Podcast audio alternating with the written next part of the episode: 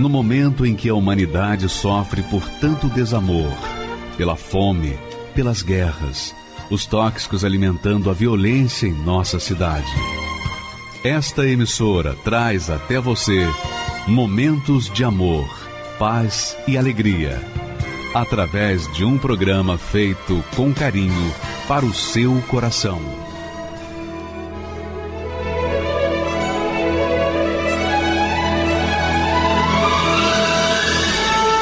E agora, com você, a Palavra Amiga do Bispo Macedo.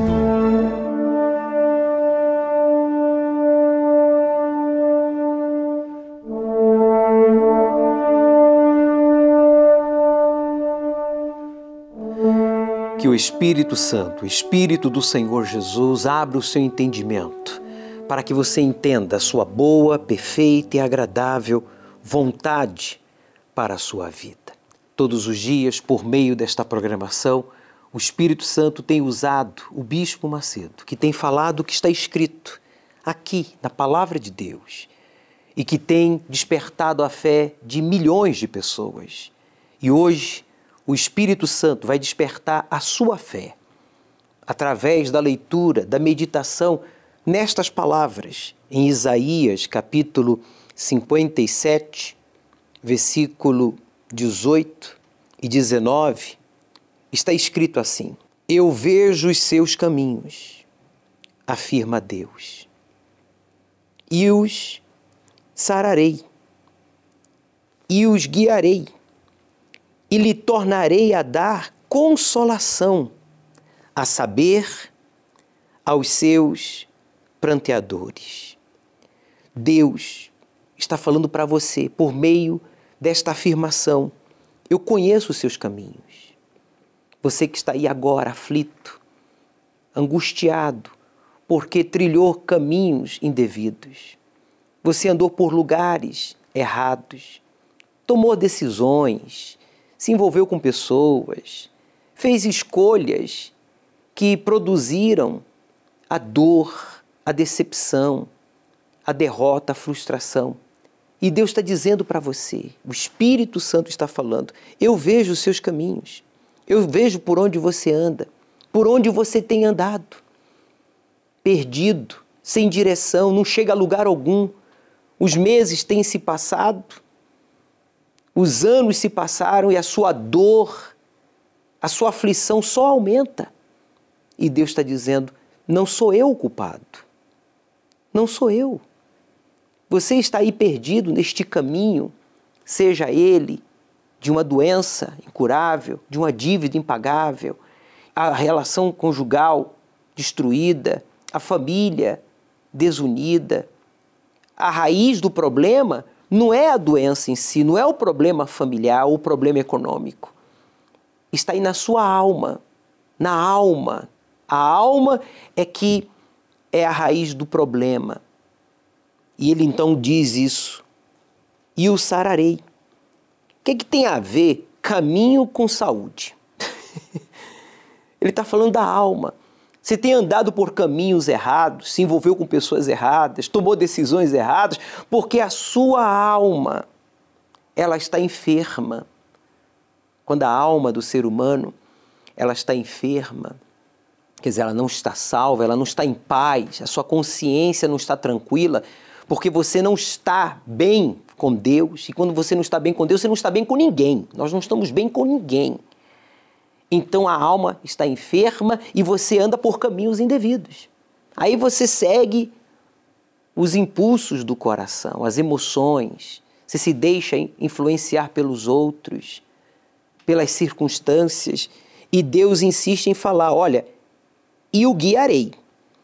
Então veja que para Deus nos guiar, primeiro nós temos que ser sarados.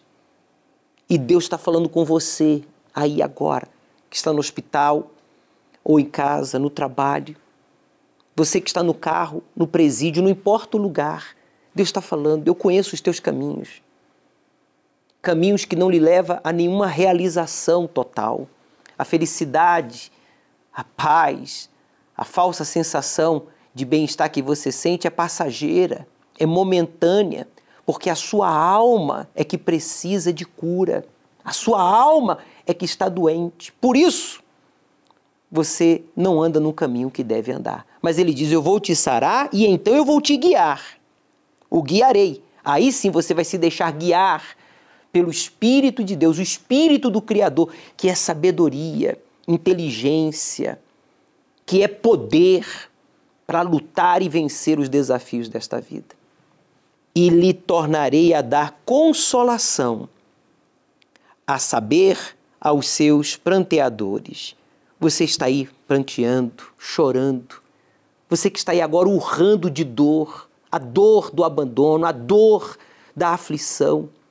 Deus marcou o um encontro com você. E por meio destas palavras, Ele está dizendo: Olha, eu quero te consolar.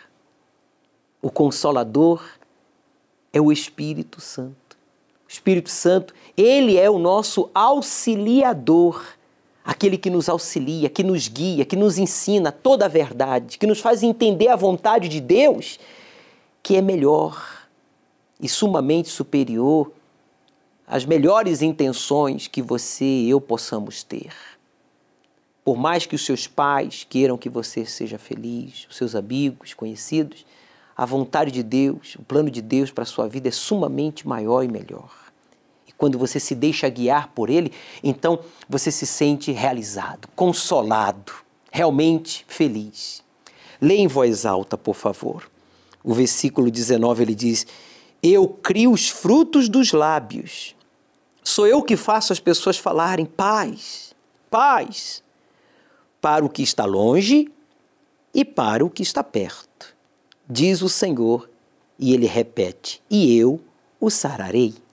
Então, tanto para aqueles que estão longe, como aqueles que estão perto, quer dizer, você que está longe, desconhece as Escrituras Sagradas, o plano de Deus, para sua alma, para sua vida, para sua família, para todas as áreas da sua vida, você desconhece. Deus está falando: olha, eu vou fazer com que você diga, os seus lábios venham produzir esta palavra: paz paz. Paz verdadeira. Paz no seu íntimo. Ainda que do lado de fora haja uma guerra, dificuldades, mas porque a sua alma estará curada, sarada, forte, por meio do perdão divino, você vai andar no caminho devido e você vai ter paz. o seu passado não vai mais lhe acusar. Ninguém vai poder mais apontar o dedo sujo para você. porque você estará tranquilo diante de Deus. Você não terá que se envergonhar do seu passado, porque o seu presente será completamente diferente. E Deus fala, tanto os que estão longe quanto os que estão perto. Em outras palavras, ele não faz acepção de pessoas. Seja você católico, judeu, espírita, budista, muçulmano, Seja você ateu, rico, pobre, a sua alma, meu amigo, ela não tem nacionalidade, ela não tem tamanho, ela não tem cor, ela tem valor. E o valor dela é imensurável. Por isso Jesus ele conclui, ou Deus, o Espírito de Deus conclui esta passagem dizendo: "E eu sararei".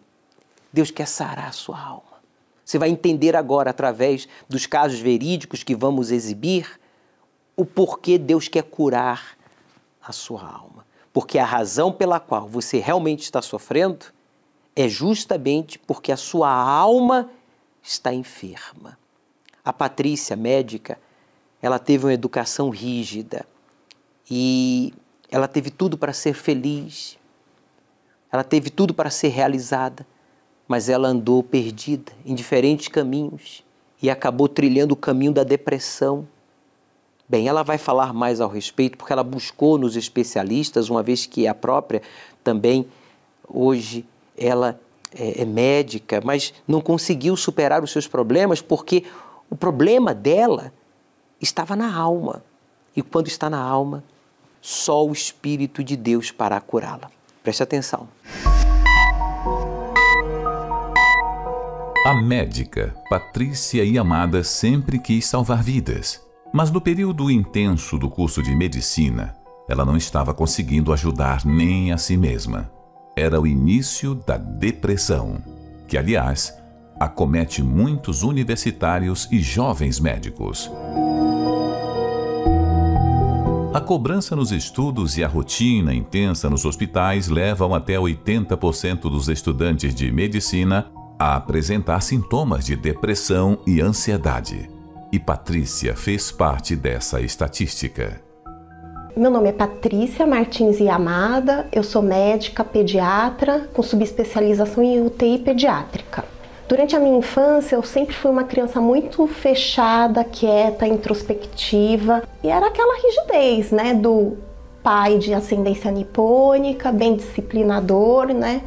Não tinha muitos mimos não. E minha mãe era católica, rezava muito aqueles textos, acendia muita vela, e era essa esse tipo de ensinamento que eu tive na infância. Do segundo para o terceiro colegial fizeram um concurso de bolsas no colégio, eu consegui me, me, dei muito bem, tirei o primeiro lugar, ganhei uma bolsa, então já comecei a fazer cursinho no final do segundo colegial, né, atrás do sonho de me tornar médica. E no final do ano aconteceu de eu, de eu passar em três faculdades no interior, dificílimas de passar. Ao mesmo tempo que eu fiquei contente, foi uma alegria que durou questão de horas, assim, porque eu já comecei, vou ter que sair de casa, vou ter que sair de casa, vou ter que sair de casa, eu não me preparei para isso. E a partir daí, o processo depressivo começou a se instalar na minha mente, no meu de uma maneira bem mais clara.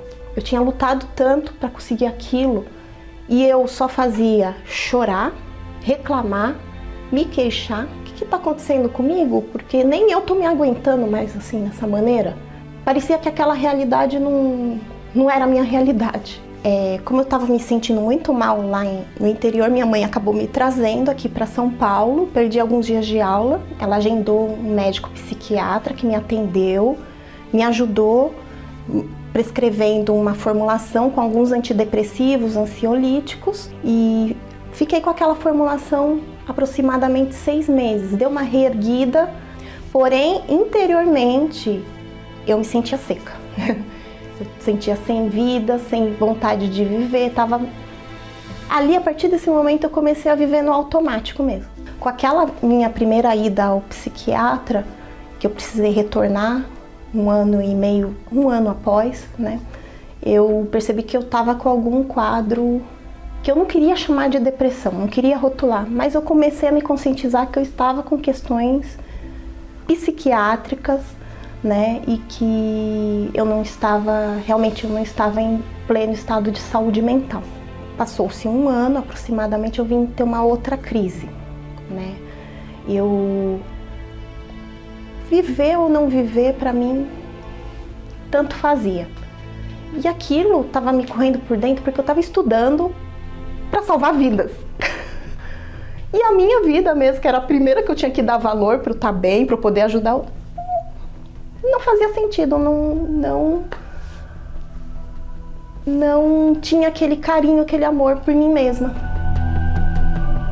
Concluí o curso com aquele vazio interior, porém aconteceu um negócio muito forte. Minha mãe diagnosticou um câncer 15 dias antes da formatura um câncer que já estava avançado, com metástase no fígado, no pulmão. E ali, assim, ela internou, a gente teve que fazer uma alta pedido para ir na colação de grau, porque ela queria muito participar. Na hora que eu peguei o meu diploma, eu já chorei, tinha chorado internamente durante seis anos, e ali foi o, o grito maior do choro, né? Aí foram quatro anos de luta, várias cirurgias, eu sem confiar em Deus direito, na minha religiosidade, ficava rezando para tudo quanto era, né, pessoas que se diziam santos, e no meio tinha Jesus, parecia que Jesus era um outro santo ali no meio, né? E entrava nas cirurgias dela, não conseguia confiar em Deus, né? Tinha que ver com meus olhos, tinha que estar lá do lado.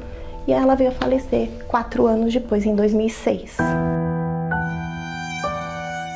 fazer a UTI pediátrica no Hospital São Paulo. E lá na UTI, que eu comecei a me deparar mais com a questão vida e morte, porque é um ambiente de UTI, né, a morte está muito próxima da gente ali. E começaram a surgir as propostas de emprego, né? E eu fui pegando um emprego atrás do outro, até que eu estava trabalhando em cinco hospitais diferentes, em UTIs extremamente complexas, né? UTIs com pacientes graves e ficar naquele, naquele martírio sem sentido, salvando as vidas e eu mesmo morta por dentro. Porque ali eu já acho que não estava nem mais seca, eu já tinha morrido mesmo por dentro. E num belo dia, foi uma segunda-feira à noite, setembro de 2008, eu compartilhei com uma colega uma enfermeira, meio que brincando com ela. Eu vi que ela era diferente, uma pessoa muito confiável. Falei, olha, eu acho que eu tô em encosto em mim, Yara. E eu quero ir num centro espírita, porque eu acho que eu tô precisando ir lá tomar uns passos, fazer um tratamento espiritual, porque ter um encosto em mim não é possível, uma pessoa ter tanta coisa acontecendo e tudo dá assim, tudo dá, dá errado dessa maneira. Ela, doutora, a senhora não precisa ir a centro espírita algum. Deus é poderoso para ajudar e resolver todas as situações que a senhora está me contando aí da sua vida. A senhora vai lá pro seu quarto de plantão, a senhora se ajoelha lá, o plantão tá tranquilo aqui, eu tô segurando as crianças, que tô observando elas aqui para a senhora. A senhora vai fazer o que eu fiz, que a minha mãe fez. Você ajoelha lá e vai contar tudo isso que a senhora me contou aqui que está acontecendo com a sua vida para ele. Eu fiz aquilo, eu ajoelhei ali na beirada da cama, falei com Deus ali, meio na mente, meio falando, porque eu não sabia o que era orar, né? Eu sabia fazer as rezas, assim, que era escritinha nos papéis atrás, né? Aí eu, Deus, minha vida não tá fazendo sentido. Ela falou para falar aqui com o Senhor, eu não tô aguentando mais isso, eu preciso de ajuda, porque eu tô querendo que tudo termine logo. Não tá aguentando, tá muito estranho isso aqui. E fui falando ali. Aí chorei um pouco ali, nem, nem, nem entendo direito, mas eu sei que foi muito assim sincero com ele crendo naquilo que ela tinha me falado e pus em nome de Jesus, Senhor, tá?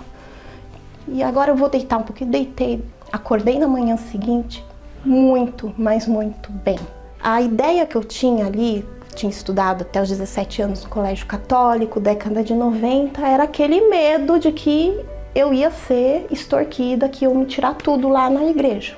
E cheguei com muito medo. Vim aqui na Catedral do Brás me recepcionaram bem lá em cima, só que eu fiquei sentada no canto, ressabiada, com medo. Tentei relaxar, fui até o altar, a gente recebeu oração, né? Eu procurava esquecer essa parte, né? Porque eu via que também não era aquilo tudo que estavam comentando. Com o conhecimento desse Jesus, eu encontrei o meu interior, a paz no meu interior, a força da minha vida, o sentido da minha vida, querer conhecê-lo mais, ler a palavra, ver na palavra, está escrito aqui, Senhor, e eu quero te conhecer mais.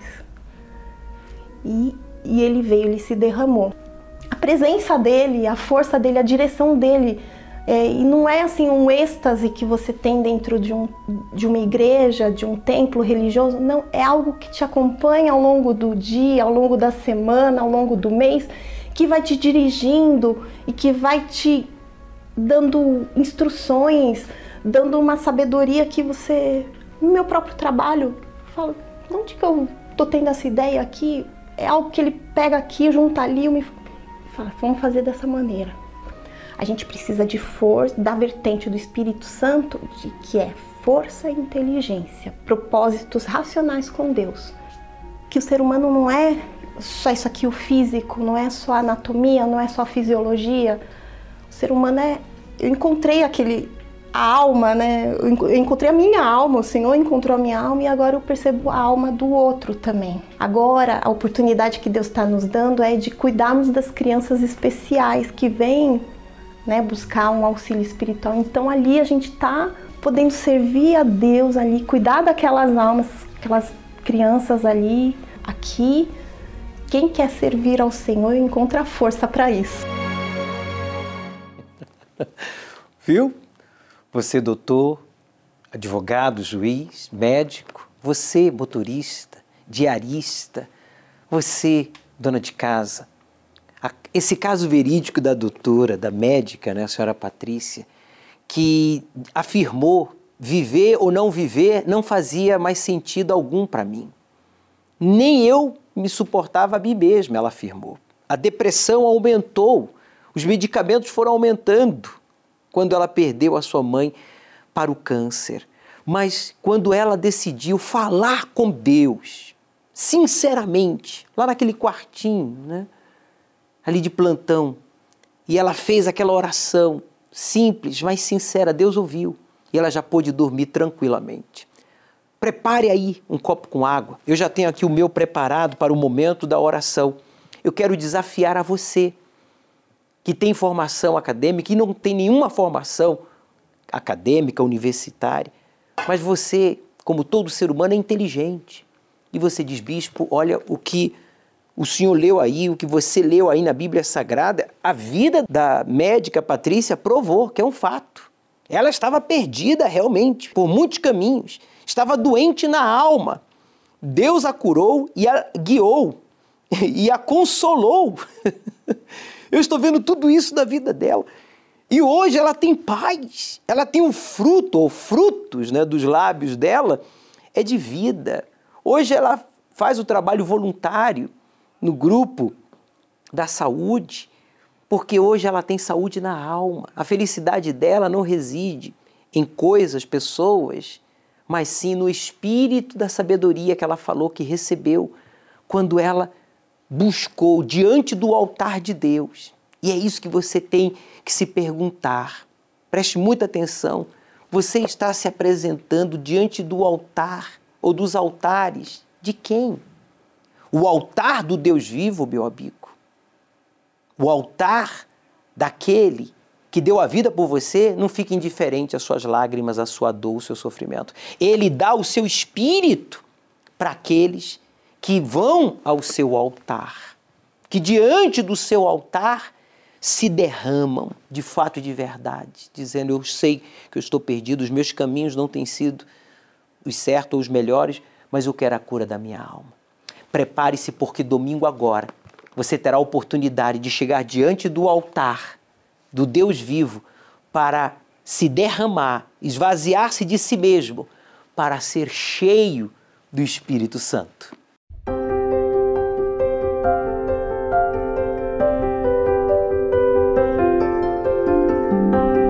Há momentos que marcam a nossa vida. Na verdade, somente o que marca ficará registrado em nossa memória. O ser humano vive em média cerca de 28 mil dias. É impossível recordar de tudo, mas certamente há aquilo que você jamais esquecerá: o chamado dia mais feliz da sua vida. Será que existe uma alegria maior do que você teve com o nascimento do seu filho? ou do seu casamento, ou de uma realização profissional e pessoal? Essas pessoas afirmam que sim. Nem o amor de um filho, de um marido, ninguém. A pessoa que eu me transformei ali naquele dia. Me lembro a música, me lembro o local que eu estava na igreja. A alegria era extraordinária. Você não tem vontade de chorar. Você tem vontade de rir. Vem uma paz tão enorme eu vinha buscando desde a minha infância essa paz. Foi um dia que eu jamais vou esquecer enquanto eu viver. Esse dia foi o dia em que o Espírito Santo passou a morar dentro delas. Deus, ele, ele mudou o meu interior. Não é o físico, o externo, é uma consequência. A alegria que ele traz, a paz. Nem o dia que meu filho nasceu foi tão importante para mim como foi o batismo com o Espírito Santo. Não tem nada maior que o Espírito Santo para mim. Não está minha esposa, não está meus filhos e nada dos bens que eu possuo e nem os que eu vou possuir. O dia do batismo com o Espírito Santo certamente é o dia mais importante de toda a vida de uma pessoa. Afinal, é o casamento entre ela e o seu Senhor, onde passamos a participar da natureza do próprio Senhor Jesus. Este batismo faz-nos ver as coisas como ele vê, pensar como ele pensa, falar como ele fala e agir como ele age. Não é uma recordação de um momento feliz, é uma felicidade constante. Um prazer que não cabe dentro de nós. Uma alegria que salta pelos olhos. Claro que para chegar a este grande dia, a pessoa passa por um processo que envolve renúncia, entrega e sacrifício.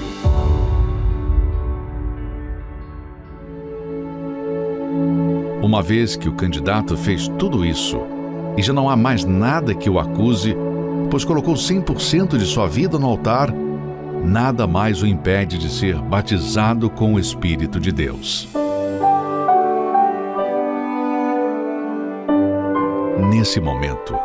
Comece a louvar o Senhor Jesus com a sua boca.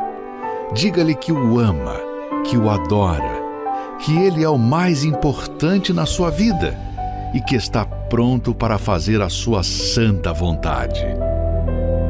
Durante essa busca sedenta, é provável que o diabo sopre pensamentos sujos, acusações do passado. Caso isso aconteça, saiba que é um excelente sinal de que você está no caminho certo. Não desanime e nem se preocupe. Continue buscando, cada vez mais forte, sabendo que Jesus está nesse momento recebendo a sua vida. E quando menos esperar, quando já não encontrar mais palavras para expressar o seu amor e gratidão, sua alma será tomada de um gozo, não fruto de uma emoção ou sentimento, mas de uma certeza que nascerá no seu ser, de que o próprio Deus Pai está ali, dentro de você, e dizendo: Bem-vindo, meu filho, ao reino de Deus.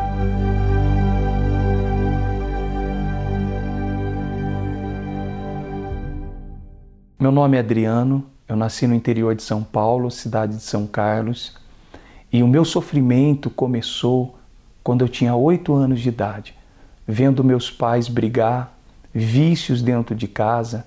A minha mãe, ela bebia muito, ao ponto de eu, criança, ter que buscar caída na porta do bar, e aquilo trazia dentro de mim uma angústia. Eu me deparei já vendo a minha mãe com amante dentro de casa eu me lembro que aos oito anos de idade, a minha mãe, para poder ficar com um amante, ela me dava pacote de cigarro para que eu fosse fumar e andar pela calçada. Então aquilo foi criando uma revolta dentro de mim. Quando os meus pais se separaram, o que estava ruim ficou pior, porque eles não tinham estrutura. Então eu fui morar na casa de um, a minha irmã foi morar na casa de outro e nós começamos a andar como cigano na casa de um por um. Aos 11 anos de idade, quando meu pai ele veio a se casar com outra mulher, ela tinha uma irmã que era viciada em maconha. Então, aos 11 anos de idade, ela me ensinou a deschavar a maconha, ela me ensinou a fazer o cigarro, o baseado, e foi a primeira vez que eu usei a maconha. Aos 13 anos de idade, eu já comecei a me aprofundar mais nas drogas. Aos 15 anos eu já era viciado em cocaína. Foi quando eu parti para o Ropinol, uma droga sintética que nós usávamos com sherry. Essa droga deixa a gente fora do ar 24 horas. Quem já usou sabe. E quando já no auge da cocaína eu comecei a usar o mesclado, comecei a fumar pedra. Eu usava droga todo dia, todo dia. Teve um dia que eu usei droga, eu me lembro como hoje, porque a minha mãe veio trazer comida e eu taquei o prato de comida na minha mãe. Porque eu não queria ficar sem o efeito da droga. Eu usava droga de segunda a segunda-feira. Comecei a me aprofundar no mundo do crime. Roubo, pular em casa, assaltar casas, comércios, comecei a praticar pequenos delitos e a minha vida começou a ir para o abismo, onde uma madrugada, eu me lembro como se fosse hoje, eu estava vendendo pedra num lugar onde não poderia vender, porque lá já tinha outra facção que vendia e eles encostaram o carro encapuzado lá na frente da onde eu vendia droga e eles tinham me jurado de morte e só estava eu naquela noite ali e uma televisão de 14 polegadas. Quando o bispo da Igreja Universal entrou e tinha acabado de passar um testemunho de um traficante que era viciado em cocaína. Parecia a minha vida, que não teve família, que era revoltado. E ele disse assim: Olha, você não tem mais nada a perder, dobra o teu joelho e coloca a mão no seu televisor. E aí eu dobrei o joelho. Naquela noite que eu dobrei o joelho, aconteceu algo sobrenatural. Eu dormi sem usar a droga, porque eu usava tanta cocaína, crack, que para dormir, quem usa sabe, eu tinha que fumar uma tora de maconha, de baseado, porque eu tinha que chapar de tanta maconha para vir o sono, senão eu não conseguia dormir. Tamanha perturbação que eu tinha. Aí eu dormi aquela noite e eu acordei oito horas depois, sem, sem ter que usar droga, sem ter que nada. E ali, no outro dia, eu comecei a ir na Igreja Universal do Reino de Deus. Mas quando eu cheguei na Igreja Universal, a primeira coisa que me chamou a atenção foi o que estava escrito ali na parede. Eu procurei as imagens, não tinha. Eu procurei é, fotos, não tinha. Mas tinha uma coisa escrito ali: Jesus Cristo é o Senhor. Aquilo martelou dentro de mim. Aquilo entrou dentro de mim como uma flecha. Porque eu estava acostumado. É, é, a linha da direita, essa imagem. A linha da esquerda, essa imagem é, eu estava acostumado nas religiões que eu tinha um, um, um Deus para cada dia, para cada época. E ali não. Ali só tinha uma coisa escrito: Jesus Cristo é o Senhor. E aquilo me chamou a atenção.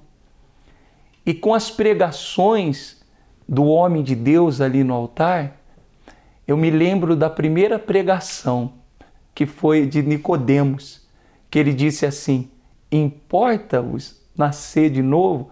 Porque quando eu estava no mundo, eu andava armado, eu pensava assim: quando eu cansar de viver, eu dou um tiro na minha cabeça e morro.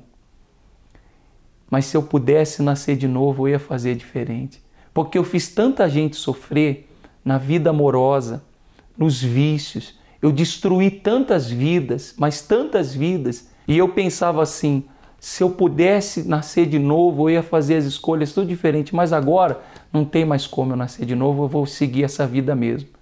E quando eu vi o pastor falando que nós podíamos nascer de novo, aquilo lá é como se eu tivesse recebendo a luz de novo. Poxa, agora sim, eu posso ser feliz, porque minha vida não tinha mais esperança. E aí eu entendi que a primeira coisa que eu tinha que fazer era se esvaziar de mim, era me arrepender dos meus pecados, mas era também me perdoar, porque eu carregava uma culpa. Então eu comecei a buscar esse novo nascimento. Eu cheguei no pastor, eu tinha uma semana de igreja, eu falei: eu quero me batizar nas águas. Que eu entendi que eu tinha que morrer para esse mundo. E eu me batizei nas águas. Quando eu me batizei nas águas, só quem se batizou de verdade sabe o que eu vou falar agora. Eu saí daquele batistério, que era uma piscininha pequenininha, mês de julho, um frio. Eu saí leve. Parecia que tinha saído uma tonelada das minhas costas, que eram os meus pecados. Os meus pecados foram afogados ali. Mas eu sabia que ainda me faltava algo, porque eu fui em todas as religiões, estudei livro dos Mormons, Joseph Smith, é, eu estudei a primeira comunhão, eu estudei o Espiritismo, mas nunca ninguém tinha me falado de um bem mais precioso, o Espírito Santo. E eu comecei a perseguir como tudo, porque eu li uma palavra na Bíblia que disse assim: buscar em primeiro lugar o reino dos céus o reino de Deus, as demais coisas serão acrescentadas. Eu precisava de dinheiro, porque eu já não tinha mais renda do crime. Eu cheguei a ganhar já mil reais por noite. Agora eu não tinha mais renda, eu precisava de dinheiro. Eu precisava de saúde. Eu precisava restaurar minha vida sentimental, que estava um caos. Mas eu entendi que se eu não tivesse o Espírito Santo, eu ia ficar chovendo no molhado. Então eu comecei a buscar o Espírito Santo de dia e de noite. Eu fiz até um propósito de 40 dias. E o que, que aconteceu? Eu ali desempregado, indo na igreja, arrumei um emprego num sacolão. E já estava um mês e meio buscando o batismo com o Espírito Santo, trabalhando nesse sacolão. Aí eu fui no banheiro do sacolão, do varejão, e falei: Deus, se esse trabalho está me impedindo de receber o teu Espírito, eu não estou preocupado com o trabalho. Que me manda embora. Eu preciso do teu Espírito Santo, porque esse trabalho que eu arrumei estava fazendo eu chegar atrasado na igreja e chegar no final do culto. Do nada, o meu patrão me chamou, uma quarta-feira, e falou assim: Olha, você é um bom funcionário, mas eu vou ter que te dispensar. Era sete horas da noite, o culto começava às sete e meia. Eu estava mais de uma hora a pé da igreja. Eu falei, depois eu vim acertar. Não, vamos fazer a papelada. Não, não quero. Eu saí correndo aquele dia, eu tinha descarregado um caminhão de repolho. Eu estava fedendo repolho. As donas de casa estão nos assistindo, sabem o que é um repolho podre. E eu saí correndo, sem tomar banho, sem nada para a igreja. Eu corri mais de 30 minutos aquele dia. Eu falei, hoje eu vou receber o Espírito Santo. Eu já vinha 40 dias jejuando, orando. Aí, quando eu cheguei na igreja, eu fedia suor, eu fedia repolho, e eu percebi que as pessoas não quis nem sentar perto de mim aquele dia, porque eu estava cheirando mal, mas por dentro eu estava limpo, porque eu vinha me limpando já há 40 dias. Eu queria o Espírito Santo. E essa diferença. Quantas pessoas que infelizmente até temos que ir com a roupa para a igreja, bem arrumado, acredito nisso, mas quantos que estão até com a roupa bem arrumada, mas por dentro estão sujos? Mas Jesus, naquele dia, ele não sentou do meu lado. O Espírito Santo entrou dentro de mim aquele dia. Aquele dia que eu perdi o emprego, aquele dia que eu estava fedendo repolho, que eu estava suado, aquele dia que eu não tinha ninguém mais da minha vida, eu comecei a buscar a Deus e buscar e eu falei para Deus uma palavra. O Senhor disse: Buscar-me-eis e me achareis. Eu já estou te buscando há 40 dias, Senhor, e eu não te achei. Quando eu falei isso, o céu se abriu e o Espírito Santo veio sobre mim. E sabe qual foi a primeira coisa que o Espírito Santo falou para mim?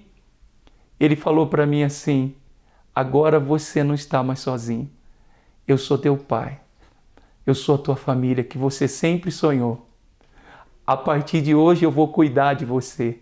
E aconteceu uma coisa tão interessante que assim é engraçada para muitas pessoas. Eu que participava de muitas pessoas que matava, que roubava no meio do crime, eu passei assim na calçada, tinha uma carreira de formiga. E eu pulei a formiga que eu não queria matar a formiga. A gente que desejava o mal para tanta gente, eu não queria matar uma formiga. Porque Deus, o Espírito Santo, transformou o meu interior. E quando ele transformou o meu interior, ele mudou o meu caráter. Os problemas continuaram, mas eu fui vencendo todos eles. Eu que roubava, traficava, quando eu cheguei na igreja, eu tive uma direção até de começar a trabalhar é, olhando as casas que de um condomínio onde tinha muito assalto. E ali naquele lugar eu passei é, de ladrão a ser o guarda daquele lugar. é só o Espírito Santo para fazer isso mesmo. E eu passei a trabalhar também junto de muitos policiais, muitos policiais que me viram no mundo do crime que me conheceram no mundo do crime e depois me viram transformados. Aí eu conheci uma mulher de Deus, que é minha esposa Ana. Hoje eu não só tenho uma família abençoada, como também eu gerei de mim uma família abençoada. Hoje eu me tornei uma fonte. E o Espírito Santo foi que proporcionou tudo isso. O Espírito Santo, ele é o bem mais precioso que eu tenho mais do que minha filha, mais do que a minha esposa, mais do que o meu trabalho, mais do que tudo. Tudo, tudo, tudo que Deus fez para mim é, é, insignificante perto do que Ele é. Eu não sigo a Deus hoje pelo que Ele me dá ou pelo que Ele me deu. Eu sigo a Deus pelo que Ele é na minha vida. Hoje eu estou tão em paz comigo Parece até que não faz sentido o que eu tenho chorado, o que eu tenho sofrido. Hoje eu olhei o céu da minha janela, vi no meu coração a presença tão bela de Jesus sorrindo e dizendo pra mim: Vem, deposita em minhas mãos todos os seus problemas. Levante esse olhar, não chore, não temas. Não perca essa fé que você tem em mim. Quem vem a mim se alimenta do pão da vida. Quem segue os meus passos não sente as feridas. Tem a paz que eu dou, é feliz enfim. Senhor, perdoai meus pecados, me aceita a seu lado, me deixa tocar o seu manto sagrado e a graça que eu peço terei na sua luz. Senhor, quem sou eu para que entreis? em minha morada mais um fio de sua luz. Numa telha quebrada ilumina uma vida para sempre Jesus. Jesus Salvador. Jesus Salvador Jesus Salvador, Jesus Salvador, Senhor, consolai os que choram, curai os que sofrem nas ruas dos guetos, nos becos escuros, na chuva, no frio, sem teto e sem pão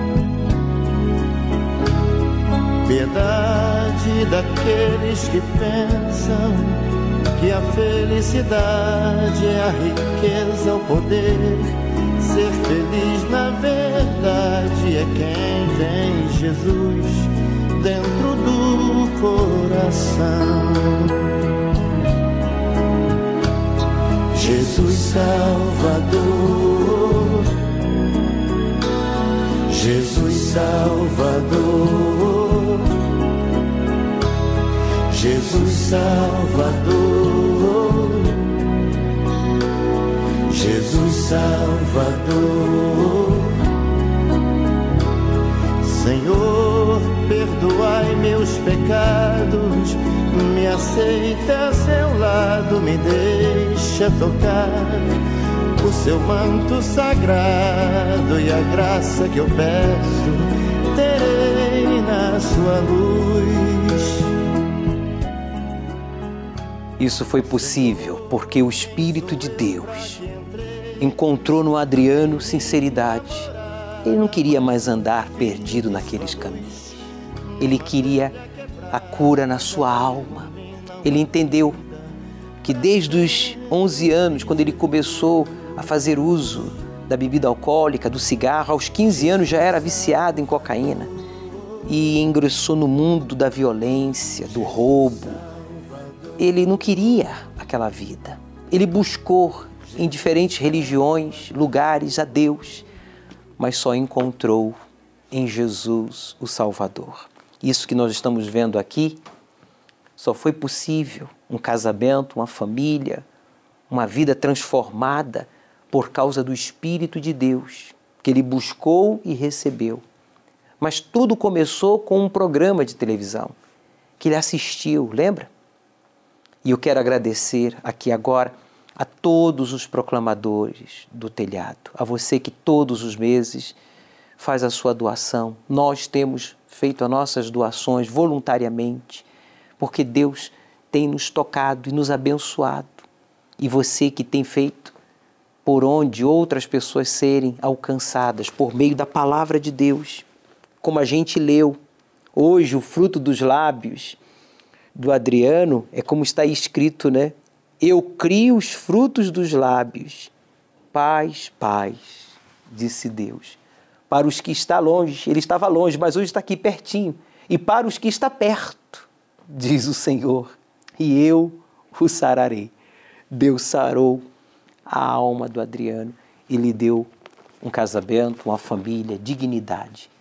Se você tem sido beneficiado por meio desta programação, então faça também a sua doação, tornando-se um proclamador da palavra de Deus, um proclamador do telhado.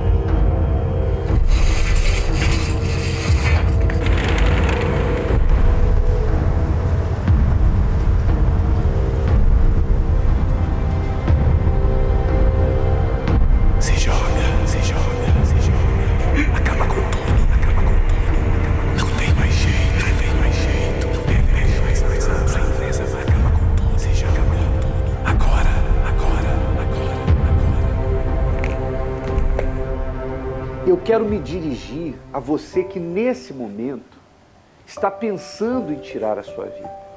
Não faça isso. Não é preciso tirar a sua vida para pôr um fim a essa vida. E nós estamos aqui para ajudar você nessa madrugada. Aproxime-se do seu televisor agora, porque nós vamos, pela fé, ministrar a sua libertação. Aliás, em nome de Jesus, seja livre dessa dor, minha amiga, meu amigo.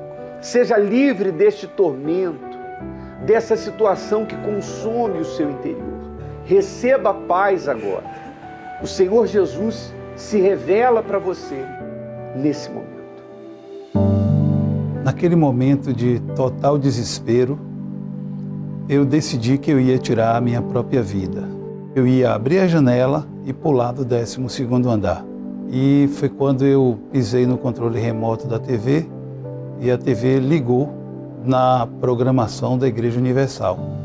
E se não fosse aquele programa, eu não estaria aqui hoje para contar a minha história. Seja um proclamador do telhado e nos ajude a restaurar vidas através da palavra de Deus.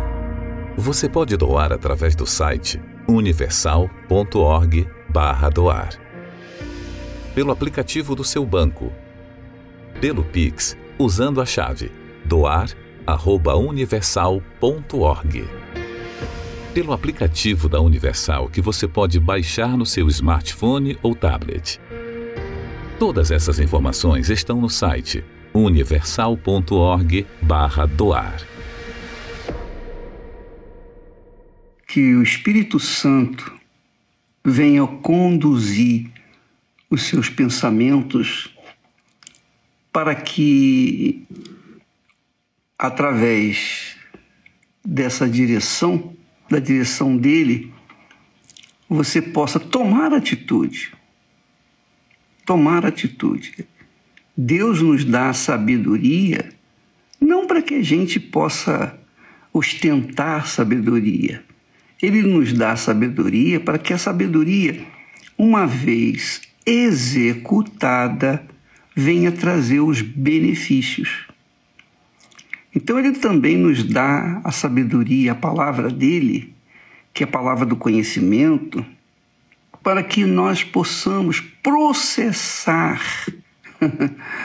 dentro de nós o que, que Deus quer e então podermos agir aquilo que Ele quer que seja feito.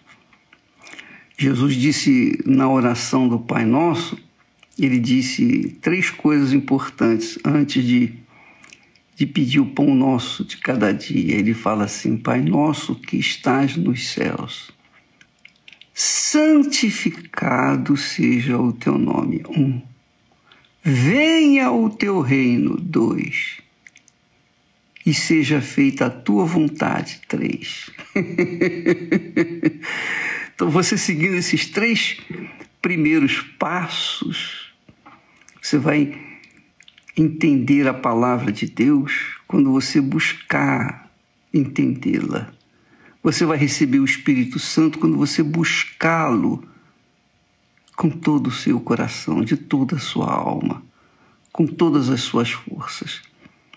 Esses são alguns segredos da fé que nada tem a ver aquela fé de cura. A pessoa ficou curada do câncer, ficou curada da lepra. Aquela pessoa conquistou bens materiais.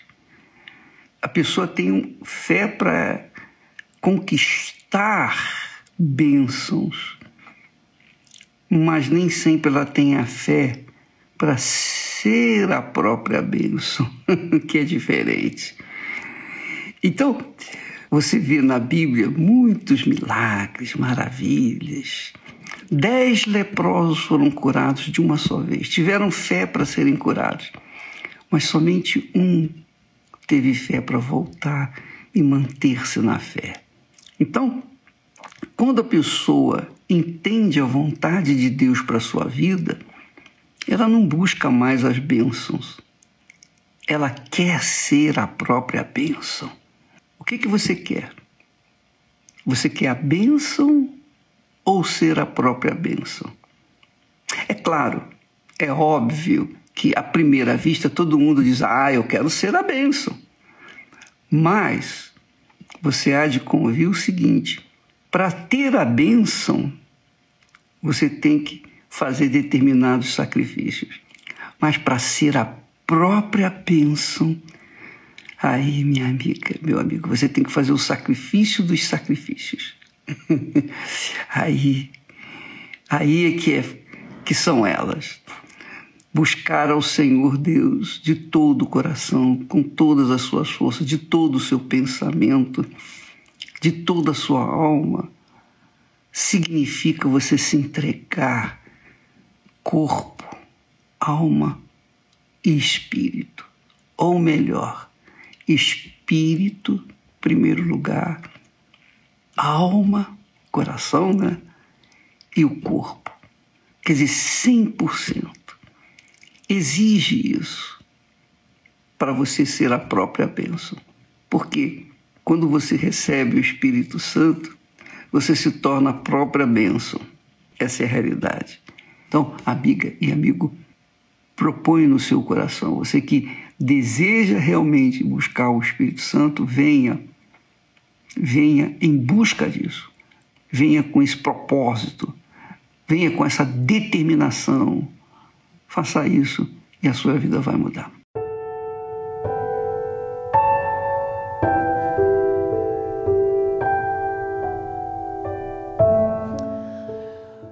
Diante do que você ouviu, da palavra de Deus, dos casos verídicos aqui exibidos, dessa mensagem do Bispo Macedo, eu quero convidá-lo mais uma vez a falar com Deus. É momento de oração. Se você quiser ficar de joelhos, pegar um copo com água, fique à vontade. O importante é que você fale o que você está passando, o que você carrega aí dentro de si. Falemos com Deus.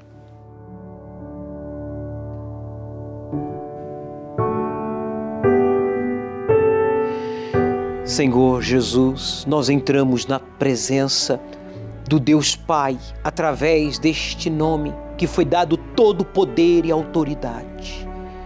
Porque esta pessoa que nos acompanha está cansada de se perder em caminhos, em atalhos, buscando chegar a um lugar que ele pensava, que ele sonhava, que ela desejava ser feliz.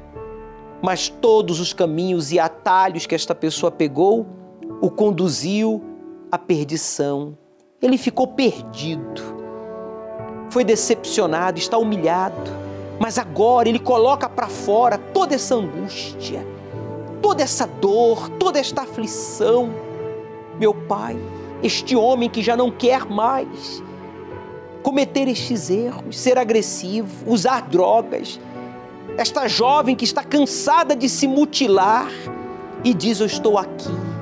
Se eu tenho algum valor, aceita-me a mim. Toma minha vida porque eu não quero mais. Entregue esta vida, meu amigo, pois o Espírito de Deus vem sobre você.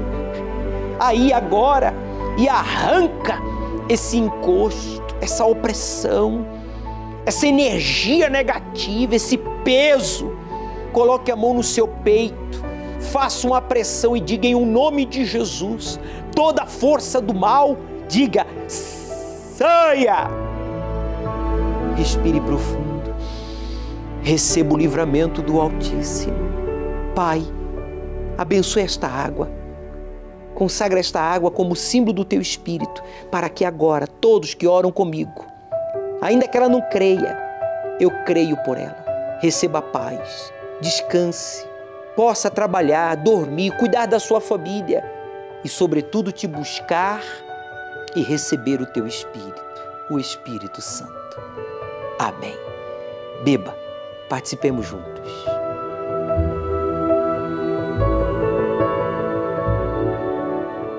Graças a Deus. Pode buscá-lo aí agora, pois ele está diante de você. Ele manda que eu lhe diga que ele está aí diante de você com a mão direita sobre o seu ombro. Fale com ele. Agradeça ao Senhor Jesus.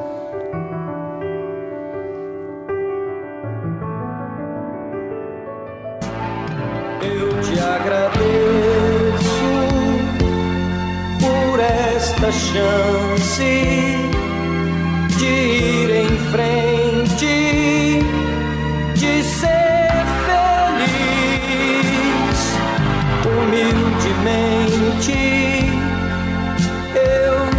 agradeço por estar vivo.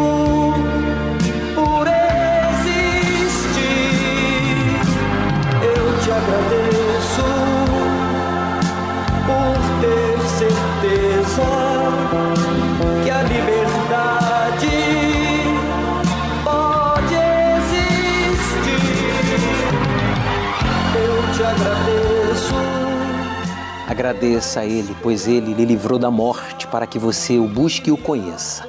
Neste domingo, ao pôr do sol, aqui no Templo de Salomão, às 18 horas estaremos realizando a imposição de mãos diante do altar, bispos, auxiliares, pastores e levitas, para que você receba a cura no corpo, mas sobretudo na alma. Aceite o desafio de obedecer ao Deus vivo e ele transformará a sua vida. Humildemente eu te agradeço por estar vivo, por